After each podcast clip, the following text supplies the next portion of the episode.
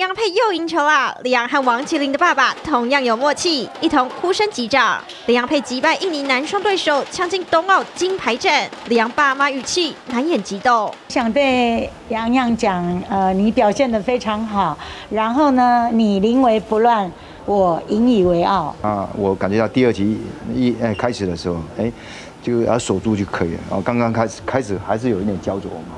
那叫做的话，哎，最后呢，他能够再再拉开比数拉开，那我相信哈，这个已经成熟度了，啊，这样我知道，大概后面就应该是没有多大问题。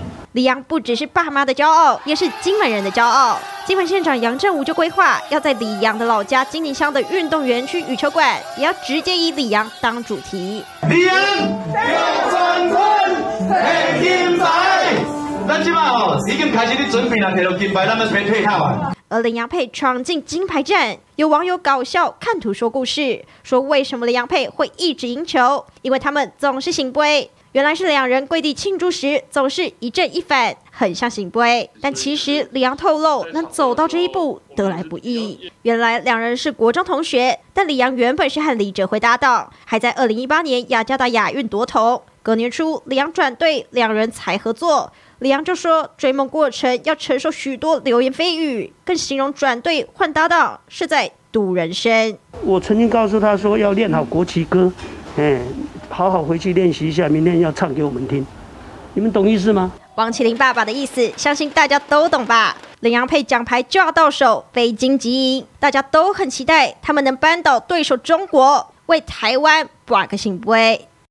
哦，其实大家不说都不知道，这个羽球呢是全世界速度最快的运动哦。赶快来请教青黄哥啦！我们的这个黄金男双王齐麟跟李洋，真的是不断不断在为我们台湾写历史。昨天对上了这个大魔王的组合，这是印尼世界排名第二的组合哦。我们看到的是呢，只以二十八分钟，哎，不到半小时，哎，直落二。第一场二十一比十一，第二场二十一比十，就这样把人家给打败了。所以呢，现在今天晚上要。挺进的是金牌战，对上的是这一组，这是中国的组合。现在全台湾的民众都在为麟洋配集气。对，没错，而且这个羚羊配在台湾这个时间点，怎么看你都觉得很吉利。为什么？是因为我们台湾人到比如来这里去拔杯，熊熊要爱拔的是啥？拔的圣杯嘛。没有错，就是这一张图。麟洋配哈，我们看到这个李阳跟王麒麟呢，他每次这个我们说他们这个基本上比赛结束的时候所摆的姿势，你看一个就像是那个圣杯，有没有？一个像是正的，一个就像是反的。因为他他就很习惯往后面腰就是要往后面折，往后面倒下来，所以怎么看都是一个吉利的醒杯的样子。这就是为什么有人说他们叫圣杯。队，用这种方式称呼他们，但让人家觉得这里面呢，其实最不可思议的是，我们跟大家这样讲哦，在这过程中，在之前是没有人认为说这个组合是会打到金牌哦，嗯，没有人认为他们会打到金牌战哦。但是各位去想一件事，我想很多观众朋友跟我应该昨天都有这个心情。昨天有三场重要的比赛同时在进行，第一场是林昀儒的这个铜牌之战。那林昀儒我们都知道，他现在是台湾的这个桌球的天才嘛，他对上中国，也就是世界积分排名第一的做这个桌球的好手，这一场很多人在看。另外一场小戴的这一场也非常的精彩，也很多人在看。那再一场就是林洋配的这一场。那为什么三场这里面让大家心情会不一样呢？因为简单讲，前面两场的部分呢，林昀儒后面虽然输掉了，但打的是很精彩，咬得非常的紧，然后所以你的心脏会受不了。那另外一场小戴的部分呢，到后面逆转胜，是那都已经讲了逆转胜三个字，也是告诉你咬得很紧，大家心脏也是受不了。这个小戴一度跟对手打到两个，你看为了接球，两个都已经在地上直接倒下去了，所以两场都非常的刺激。但不可思议的是哦，林洋配李洋跟王麒麟的这一场呢。他既然是看起来是虐杀的感觉耶，观众朋友，你一定觉得听得很不可思议。他的对手不是什么简单的角色哦，他的对手是世界排名第二哦，是印尼的苏提万跟阿赫桑这样子的一个角色哦。那我们再这样讲哦，这个麟洋配在这一路的过程里面，我们说过关斩将，你知道他斩掉的对象不是只有这一组而已哦，是他斩掉的来自印尼，不是只有这个排名世界第二，还有一个排名世界第一队也来自于印尼。也一样被他们给打败，对，都被他们压着打。印尼的排名第一跟排名第二都被羚羊队给打败。然后呢，这两个人呢，你可以看到他们两个身高有差哦，因为很多人一直觉得李阳看起来很矮，我要告诉你，他真的没有很矮。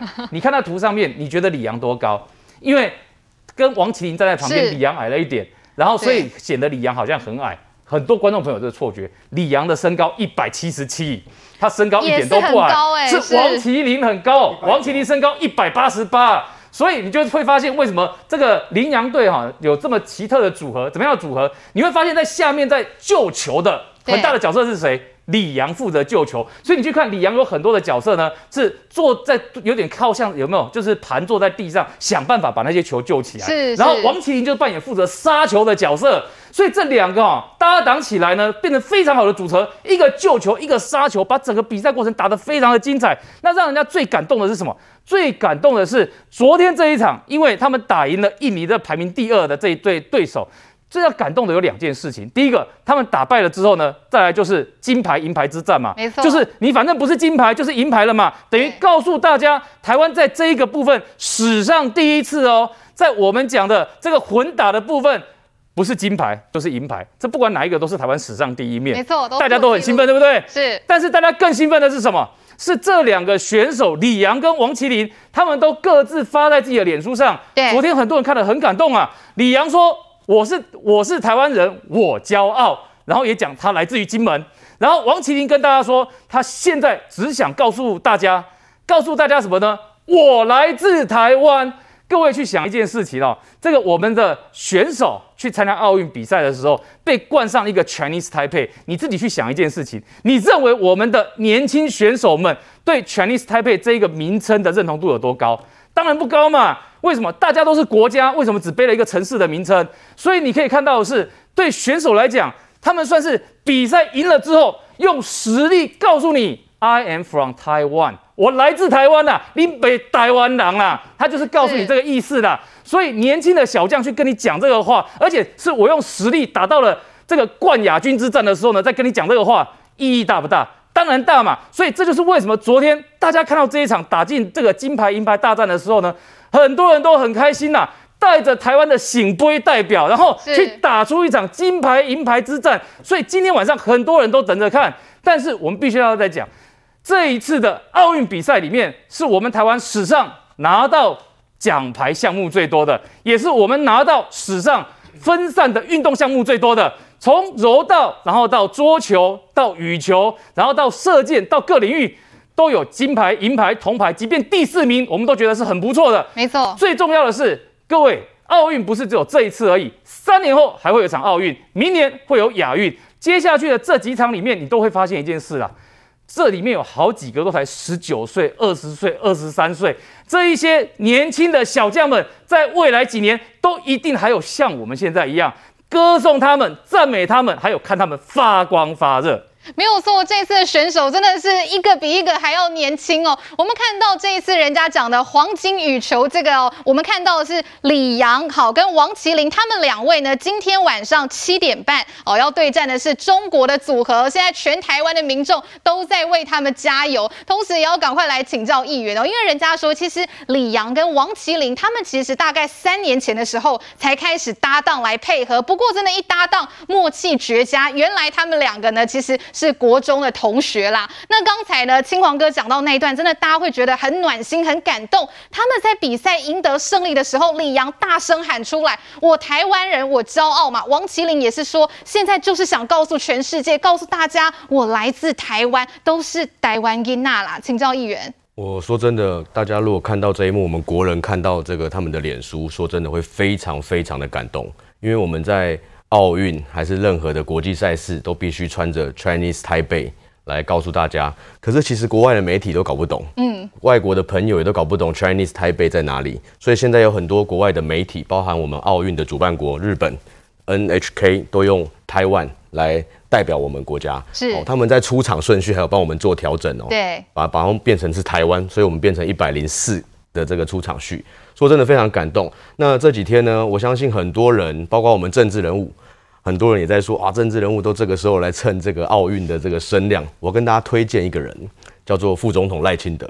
是，请大家去看副总统的脸书，他从每一位选手的参赛背景，到这个观赛的重点，甚至还有赛后总结。我不相信，我我我觉得这个，我我觉得副总统可能可以去当体育主播啊。他对体育的，他之前也有客串过体育，客串过棒球，是是，他去当过棒球的球评，结果那一场好死不死打到晚上十二点，他一路从六点做到十二点，那重点是他都没有尿尿，连去上厕所都没有。这个人对我今天特别戴了一个口罩，是中华职棒的口罩，嗯、因为今天我知道可能会讲到运动的题目嘛，哈。是。那我想我们国人，我要跟大家呼吁一下哈，我们当然在奥运的比赛、国际的赛场，我们全台湾一起帮我们的选手加油以外。我希望平常的时候，我们也可以多关注我们这些运动选手。我们每一个这个，比如包括我们这几个，像李阳啊，他是基隆高中毕业的，我们也可以蹭一下基隆。好，其实这些羽球有很多是基隆高中培养出来的。那为什么在基隆？因为基隆多雨的这个特性，所以羽毛球馆很适合在这个基隆来发展羽毛球或桌球的项目。那我觉得呢，这些运动选手其实非常的辛苦。我们自己议会里面也有。这个运动选手的代表议员，嗯，他们从年轻小时候开始打，打到变成国手，这个过程都需要很多企业的赞助，对，包括我们自己的家族也赞助过网球选手，好，所以我们家有温布顿的这个网球，还有美美美国网球公开赛的这些球，所以这些运动选手呢，我希望大家在我们这个奥运，除除了我们支持他们，希望他们夺牌。大声告诉大家说，台湾人的精神还有台湾人的勇气以外，回来也希望大家持续给予他们支持。像我们前阵子爆发这个经济舱还是商务舱的问题，其实重点我觉得不是这个，重点是我们政府还有我们的国人对待我们的运动选手有多么的这个用心呐、啊。重点在用不用心。对，好，所以我们之后希望我们在每一个项目上面，我们的场地，我们各县市政府。跟中央希望都可以一起来帮这些选手创造更好的场地。我们现在其实基隆正在努力的做这个呃羽毛球馆，好，大型的标准的国际符合国际标准的羽毛球馆，这些其实是我们地方政府可以做的事情。那中央体育署呢，我认为应该要给予更多的关心。其实有时候资源我们下放到协会去，协会怎么样到选手这边，当然是我们政府。一直在努力做的一个改革的动作，所以我们希望大家除了在看奥运比赛的同时，也希望后面可以持续给予我们所有各个单项的选手各种的关心，然后希望给他们更多的支持跟资源。没有错，我们持续的为我们台湾队的选手来加油。我们的黄金拍档啦，这个李阳跟王麒麟，好，稍后再过不到几个小时，晚上七点半就要来对决中国的好手喽。我们稍微休息一下，等一下回来继续帮他们加油打气。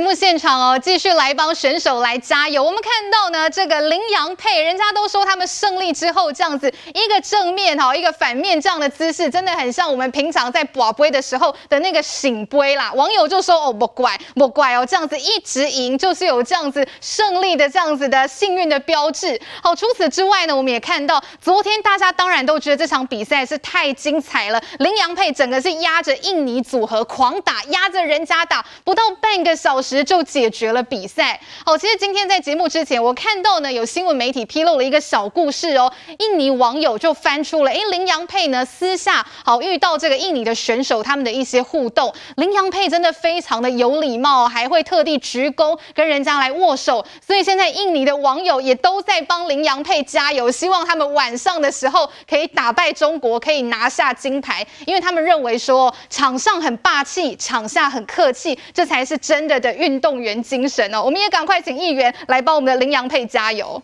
当然哈，在这个哦奥运，我们四年举办一次，是全国不分蓝绿，大家齐心为台湾队加油，为中华台北队加油了哈。那我们看到这几天哦，连昨天我看到的这个小戴哦，跟这个易胜龙打的，我真的是血脉喷张。哎呦，阿弥陀佛了，今年要跟新民波比哦，哦，大家都会讲，就是说。拜托啊，新民关心对军管理不做，大家来帮帮忙哦，看能不能为这个台湾队加油哦。那我们看到就是说，我们看到很很多选手在整个训练的过程当中哦，很不为人心酸的一面呢。林洋配之前在台湾就好像林云儒在台湾都没有人认识，那为什么会在这一次爆红？因为他们真的在平常时真的苦练。嗯，这个我。前一阵子看到我们有一个马拉松的这个战将林义杰啊，他在他的脸书说哈，我们的体育啊长期不被我们的政府重视，林义杰说，奥运的选手就好像中研院的院士一样，要很珍贵。嗯，中研院士哦，出国绝对不会坐经济舱，他一定做要做商务舱，因为他是院士，台湾很少有的能够做到中研院的院士。我们的体育选手也是如此啊，你怎么会让他坐经济舱呢？对对，所以说我们在这一次就看到政府对我们选手的这一个不重视。我们早期台湾。哦，这个中央政府就有一个叫做哦体委会，后来改成现在是教育部哦体育署。我们希望哦，不管蓝的执政或绿的执政，将来有一天要成立一个体育部，哦，让我们的选手能够得到更多的资源，由政府来培训他。我们看到我们宜兰之光，我们的十九岁的小林哦，这个哦，我们的这个林君如，林云如，哦，林云如，对。他请了一个哦，这个中国的这一个教练到台湾来，一个月的薪水是多少？十三万呐、啊！我们议员的薪水都没有到十三万哦，但是请了一个国际级的教练，一个月要十三万。他的爸爸妈妈都是教职人员退休，他们的退退休金要来付这一个哦教练的费用都不够，谁要帮他出？政府有帮他出吗？之前都没有。那我觉得应该是这样子，就是说，当然找企业来赞助了。我今天又看了一个郭台铭的脸书，是郭台铭的脸书啊。郭董有建议，哎呀呀呀，他有讲到，对，因为我们目前奥运的国光奖章的这一个奖金是，对，金牌两千万，哦，金牌，银牌是七百，是，铜牌是五百，对，哦，那个这个电军哦，第四名是是吧？三百嘛。那郭台铭他有提到，就是说我们的政府哈，应该要大规模提高选手的这一个奖金啊。如果说得到这个金牌要一亿元，银牌是八千万，是。铜牌是五千，第四名是两千万。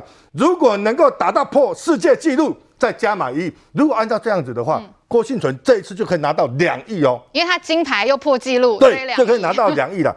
我是觉得我们台湾有很多的选手哈，在这一个运动场哈。大大概在四十岁退休之后，下场都不是很好，因为你找不到任何的这个可以谋生的一个工作。就其实我有意见，他这样跟金杰大哥这跟诅咒人家一样。不是不是，我还没有讲完呢。运动员下场不是，我还没有讲完，我是等一下听完哥哈，我是讲说有很多的哈，不是说我们呃一概而论的，而是讲就好像我儿子，他一直梦想他有一个是撞球国手，我也跟他讲就是说，你撞球将来你有什么样的一个事业发展？你即使让你达到了这一个哈全世界的第一名，你又能够怎么样？其实我还是讲，就是说，当然有很多的人就是想，就是说经营一个事业才能够长久。那运动总总是它有它的周期性、跟的生命力，就好像现在的这个林林君如，他十九岁，是对对，他十九岁啊，慢慢的他可以打打败了这一个哦大陆的这一个哦我们世界的冠军啊，因为运动员他有一个一定的寿命啊，但是台湾。我们的政府应当要从小就开始去培养，然后等到他退休之后，要安排他有出路。是，我们要帮他做一个规划。我们是讲，就是说要规划了。他退休之后，是不是可以请他去当教练？我们国家要培养他，是到我们的这一个体专，到我们的体育大学去帮他安排，是培育更多优秀的人才，而不是讲就是说他退休了，我们也不管他。从小，你看我们的这个曾雅妮是谁培植他？是他爸爸自己培育他的，国家也没有培育他，所以说我们认识了很多的这个运动员，在国际上发光发亮发热，为我们台湾哈夺光的政府其实投资的都很少，而是民间。我们在这里还是要呼吁的，我们中央政府能够尽快的在中央成立一个体育部，尤其是我们新北市市长侯友谊，他现在要成立什么青年局、体育局。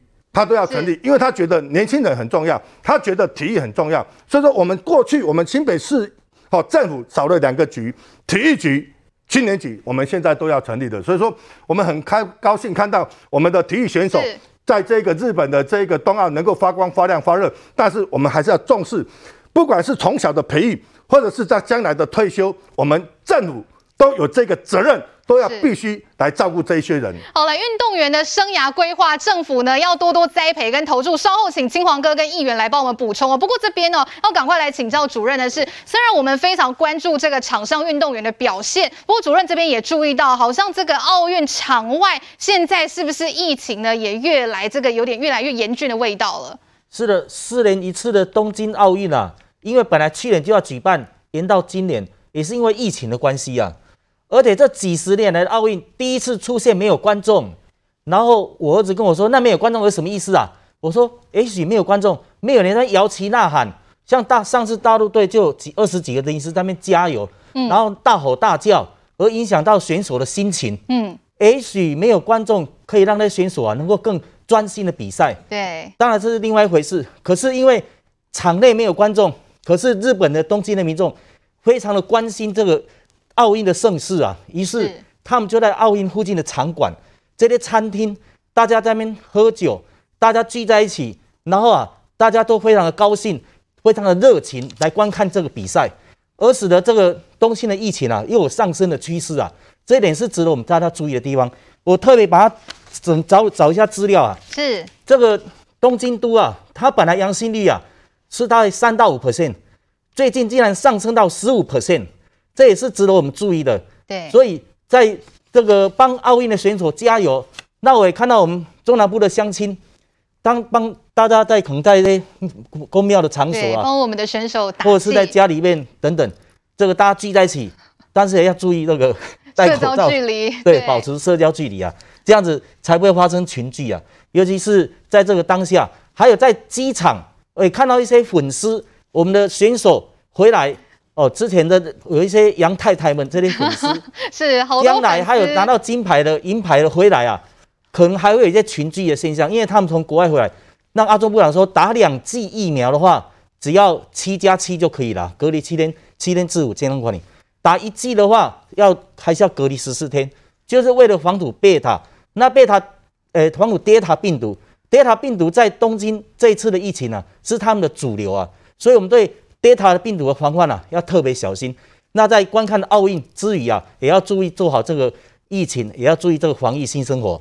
好，这个一心共为为金这样爱听哦。虽然我们很关注这个这个奥运上面的赛事，但是防疫真的还是要做好哦。好，那我们这边呢，稍微来休息一下，等一下回来我们要继续来看到，同样是在羽球场上哦，创下风光佳绩的，就是我们的世界球后戴资颖了。昨天这一场比赛跟泰国的伊瑟农真的上演精彩的大对决，两个人是缠斗到第三局，最后小戴逆转胜。我们稍后回来继续来看。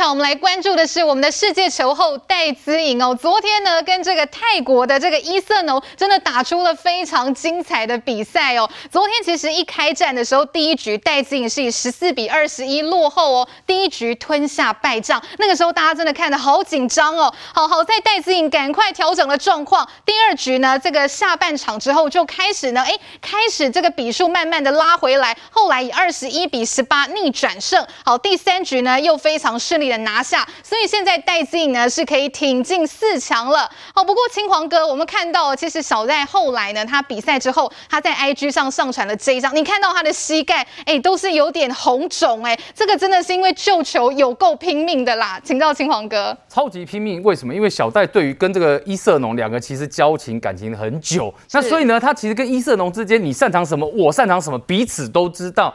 那两个既是好朋友，但也是战场上的好对手。所以两个人之间胜负很多次，所以大家看到昨天的比赛里面，其实呢，两个人哦，在出招之前根本都在想对方你会出哪一招，嗯、这就是为什么你看小戴其实一开始前面的部分有很多的失误，但是为了要救球呢，两个都是豁尽全力啊，所以小戴发那一张上去非常合理，而且。小戴是重度的社群使用者，IG 他非常的爱用，所以他一定会想让他粉丝看到他有多努力。但是现在小戴哈在今天对上的对手，这个是印度一姐，是印度的一姐叫新度。那么这位印度一姐呢，本身过去的战功也非常的标榜，而且她其实是羽球、排球可以双开的那种人。所以这位印度的一姐对小戴来讲呢，也是一个既熟悉，那也是一个很强大的对手。只是差别在于说，他们两个过去十八次的对战记录里面，小小戴赢了十三次，是显得赢的比较多的，所以小戴看起来今天的赢面机会是比较高的。那回来我刚刚要补充一下，刚刚前面金姐议员在讲的，就是说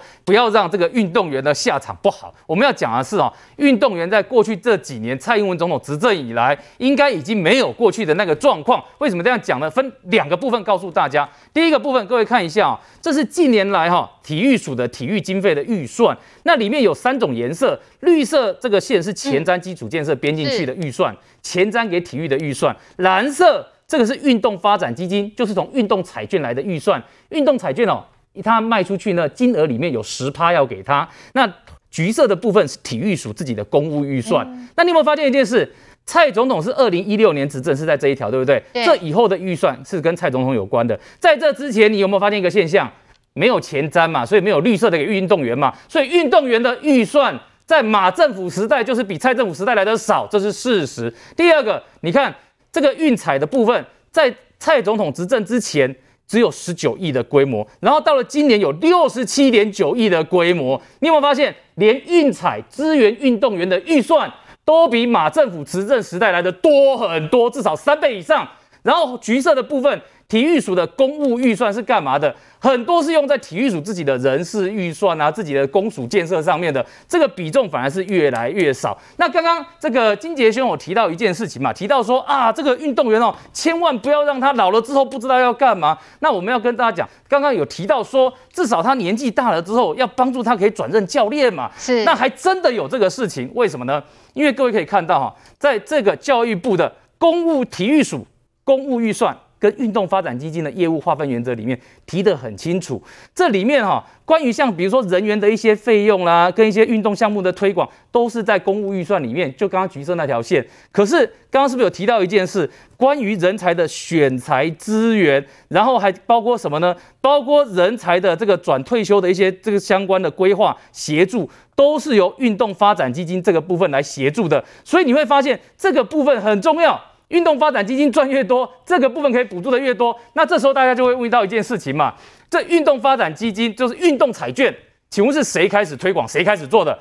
运动彩券是陈水扁总统任内开始推动的，当时推动的是体育体委会的副主委，叫做陈宇欣。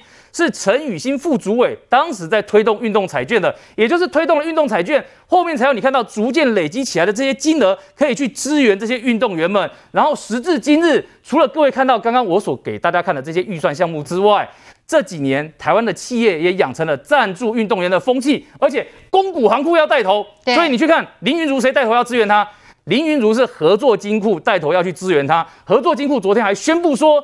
林昀儒因为打太漂亮了，所以支援他的营养费呢要调高到一百五十万，这个是由公股行户带头来支援。那我们刚刚看到这个很棒的林洋配，谁来支援他？是我们看到土地银行要出面支援他，那甚至还有民间企业，我们看到慕德科技也在支持他。所以本来就是台湾像在这几年有许多的民间企业以及政府像财券的这些这些相关的预算协助灌进来了之后呢，你有没有发现一件事？我们这几年的运动员的表现是不是越来越好？没错，越来越旺盛。所以你去想一件事，运动员的表现越来越好，对台湾来讲是奥运才发生的事情吗？当然不是嘛。各位去想一下，二零一七年的四大运，我们包办了多少面的奖牌？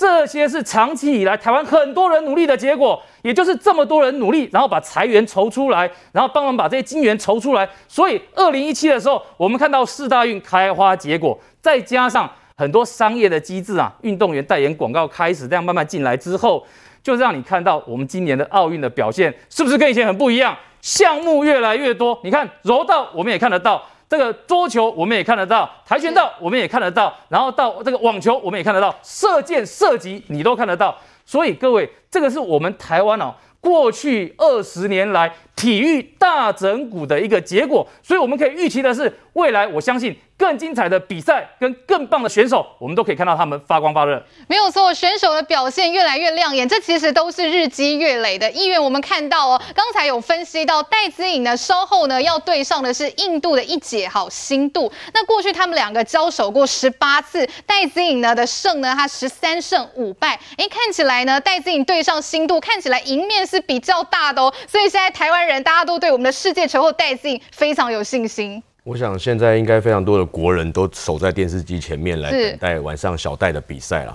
对现在这个防疫时间来说，其实是一个非常好的一个状态。好，那我想也送给我们现在正在前线努力的运动员一句话了哈，要好好的发挥自己的强项，嗯，不太需要去想自己的弱项。我们在比赛场上就是用力的发挥自己的强项，让它发挥到最好，我们就有最大的机会来赢。然后，那我刚刚先要说明一下，跟金杰议员说一下，其实蔡总统。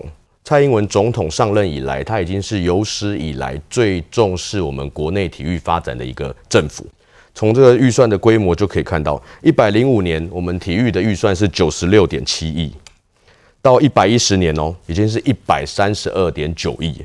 然后我刚刚金杰议员说，我们退退下来的这个运动选手，怕他们没有保障，其实也是蔡英文政府提出来的一个。呃，退役与保障的协助，我们现在目前四年要每每年都增加一百个人来做运动教练，然后以这个已经这部分编列十五亿要拨给各级学校跟基层训练站。其实这几年政府在体育的支持上跟改革上做了非常非常大的努力，就是为了给选手更好的保障了。好，那我要说一下说我们国内这个状况，嗯因为我们国内长期以来。他对这个体育的关注度，吼，因为是家长的心态，大家可以想一想，刚刚你看议员说的，他的小朋友想要变成撞球国手，你不愿意，为什么？大部分的家长都还是以升学主义为优先啦，升学导向，哦，希望小朋友读建中，希望小朋友读北一女。其实运动选手的发展其实相当的不容易，需要家长从小到大的支援。那我们政府其实能做的在后勤资源上的努力啊。我们怎么可能？因为你小朋友从小开始，你要开始打桌球，你要开始打羽毛球，你要开始打篮球、打棒球。我们在小时候的这个运动的部分，政府能做的就是给予更好的体育环境。我们可以把棒球场修建好，我们可以把这个羽毛球馆做好。你要他长期支援他们，除非他们就是往这个职业的目标，大概到高中以后。我们政府就开始重点栽培，所以蔡英文总统也准准备了这个黄金计划。嗯，我们现在这一次奥运的很多选手都在黄金计划的培训的方向里面，所以这个东西我们政府其实逐步的在做。那国家强，体育就会强啊，因为给予重更大的资源，所以我们在这一届的奥运其实也是我们史上夺牌呃夺牌的数量最多的。对，已经破之前的记录，已经破之前的记录。这就是我们这几年来。很多人很多人的努力，给他改革，给他用力的支援他。所以，我们包括刚刚青黄兄说的，我们现在我们其实土地银行、合作金库各个公股的相关单位，其实都给予我们运动选手很多的资源。他们其实，在银行挂在银行上班领营养金，然后他们出国去比赛。嗯、这个是我们现在政府做很多很多，我们包括棒球选手也是哦、棒球选手合作金库也都有提供球队。包括我们中华电信有用篮女篮，其实很多单位都有一起在投入相关的资源。那职业运动职业化，其实对国内的体育发展非常的重要，因为小朋友才会有希望。就像小孩子他要打棒球，他说他要成为陈金锋，还是要成为彭正明，还是现在日本最红在大联盟最红的大谷翔平，他一定要有一个目标。我们投入的人口多，投入的人口多，我们这个运动才有可能强。所以，我们国内其实，在棒球这个项目，其实是非常非常的厉害。为什么？因为我们有职业球队，它不断的在竞争。这个方向，我们还是希望我们其他的单项，像羽毛球、呃桌球，像我们几个强跆拳道。我我接下来可能会，我今年会接跆拳道的主委在基隆市。是是。我们希望可以争取更多的资源，在各个单项里面，需要企业的协助。因为我们要把选手培养到职业的过程，其实花费非常的庞大，所以国光奖金其实是很重要的一个环节。国光奖金，你这样我们这样看，哇，两千万很多，其实他这一路上培养出来都。国家还有家庭都不知道投入了多少经费，是真的看到我们的选手在奥运场上这样发光发热，我们都觉得与有荣焉。不过接着要请教主任的是哦，选手在场上哦可以拿牌，可以呢顺利的攻克对手，很重要。除了自己发挥实力之外，还有一项大家在讲就是心理素质啦。主任昨天也有看到戴资颖跟这个伊瑟农的这个对战，戴资颖在第一局好落后了这么多，那其实我必须要讲，戴资颖应该背负着。比很多选手都还要更重的压力，因为大家都说他的头衔他是世界球后，所以他压力应该非常大。您怎么看他在第二局？哎，马上这个呢，整个攻势就调整回来，立刻又拿下了。是的，这个心中有信心啊。当然，在比赛的过程当中会有一些起起伏伏啊，但是能够逆转胜，这一点呢是不容易。嗯，所以我昨天跟我的家人、跟太太、儿子、女儿在看的时候，大家都热血沸腾，当然帮他集气啊，加油。是，一方面也希望能够他的心理要稳得住。对，所以林云儒昨天桌球比赛很很可惜，他本来要赢了，那个气势气势啊非常好，可是很可惜，不晓得什么原因说暂停，然后导致没办法那个乘胜追击啊。嗯嗯，所以这个心理的因素，我觉得还是各种身体、心理的这个调试。还有人当时的这个气氛啊，这也是蛮重要。另外，因为我是站在医学立场、防疫立场啊，还是回到我的本行啊。那这次的东京奥运啊的这个防疫措施啊，可以给我们做一个参考。为什么？因为我们台湾将来要举办这个亚洲足球泡泡比赛啊，那个将来都会有所谓去帛琉有泡泡旅游，将来也有这些泡泡比赛，或者刚刚以后会有一些。什么跆拳道啊、泡泡比赛啊，或是棒球的泡泡比赛等等。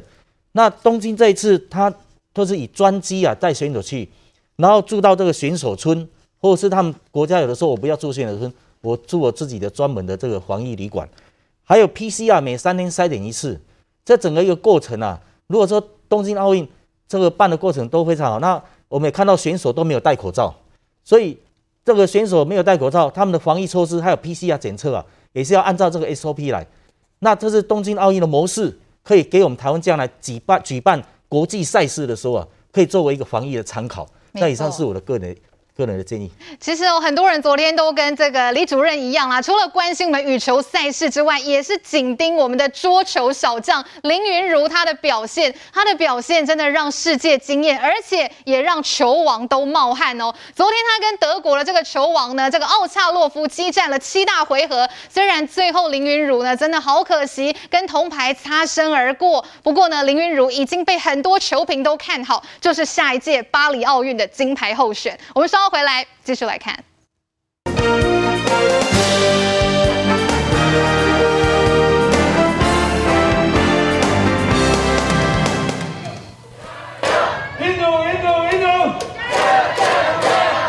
好手林昀儒在奥运闯入男单四强，宜兰员山乡老家聚集上百名乡亲为他加油欢呼。虽然鏖战第七局，林昀儒只差一颗球就可以夺胜，但阿公阿嬷已经对宝贝金孙的表现相当满意。高兴的，虽然我们输球，但是我们很光荣，他能力很强，以后机会很多。我们希望他能够更上一层楼，为我们国家，为我们社会来。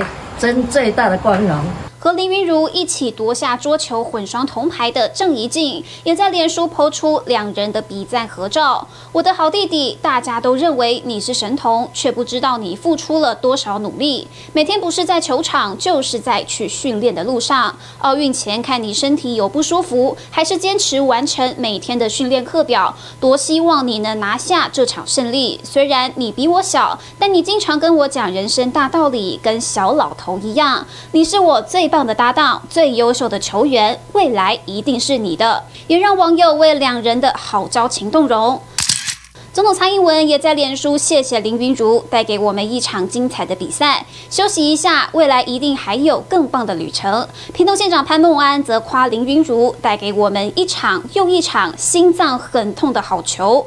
这场赛事有多激烈？抗议女神艺人贾永杰也抛出观赛影片。跳床上，奋力为林云如加油。尤其第六七局的最后关头，贾永杰的情绪随着比数起起伏伏。事后，他也鼓励林云如：“你还在累积能量，你还在成长，未来一定是你的天下。”网友纷纷赞同，直呼小林同学虽败犹荣，未来前途不可限量。